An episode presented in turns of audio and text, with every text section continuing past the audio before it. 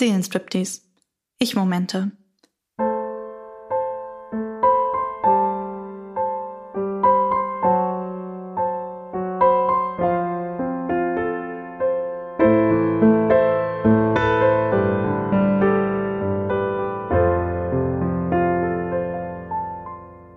Zwanzigster Juli 2020, 0.45 Uhr. Sternenhimmel. Ich liege in meinem Zimmer bei meinen Eltern zu Hause.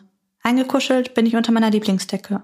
Und im Hintergrund erzählt Rufus Beck etwas über den jungen Harry Potter und seine Pläne gegen Professor Umbridge.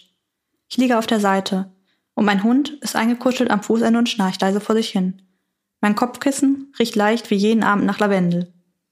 Eigentlich ist alles perfekt, um jetzt ins Land der Träume zu gehen. Aber irgendwie liege ich trotzdem seit ungefähr drei Stunden wach und kann nicht schlafen.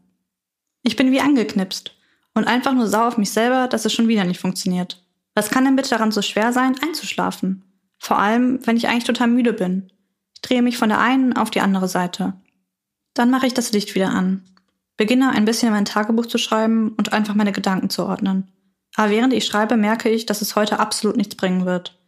Deswegen entscheide ich mich dafür, nochmal aufzustehen. Ich ziehe meinen kuscheligen Bademantel an und gehe in den Garten.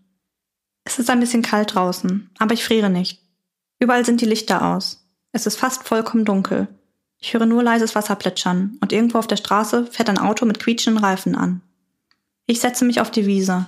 Unser Garten hat zu Beginn einen kleinen Abhang. Genau da sitze ich jetzt.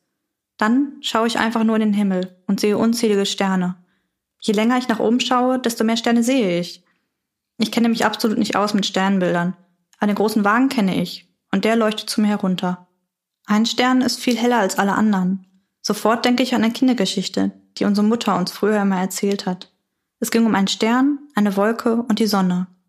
Ich denke auch an ein Hörspiel, was ich einmal zum Geburtstag bekommen habe. Ralf Kaspers erzählt eine kurze Geschichte von fast allem und erklärt ganz kinderfreundlich, wie das Universum, die Erde und wir entstanden sind. Noch heute höre ich die Geschichte sehr gerne. Es ist doch eigentlich faszinierend. Wir leben auf einem ziemlich kleinen Planeten in einem unendlich großen Universum, das voller Geheimnisse steckt. Weit entfernt sind vielleicht noch andere Welten, auf denen möglicherweise Leben existieren könnte. Irgendwo gibt es riesige Meteoroiden, schwarze Löcher, die alles verschlingen. Wurmlöcher, die uns in einen anderen Raum und in eine andere Zeit transportieren könnten. Und unzählige Sterne. Kleine Sonnen, die irgendwo anders leuchten. Manche davon sind vielleicht schon erloschen, aber sie sind so weit weg, dass wir das Leuchten immer noch sehen können. Ist das nicht unfassbar? Eigentlich ist es doch ein Wunder, dass wir alle hier sind. Vollkommen faszinierend, dass wir hören, riechen, sehen, fühlen und schmecken können, dass winzige Atome uns bilden und jeder doch irgendwie anders ist. Ich sitze noch ein bisschen da und schaue einfach in den Himmel, schaue den Sternen beim Leuchten zu.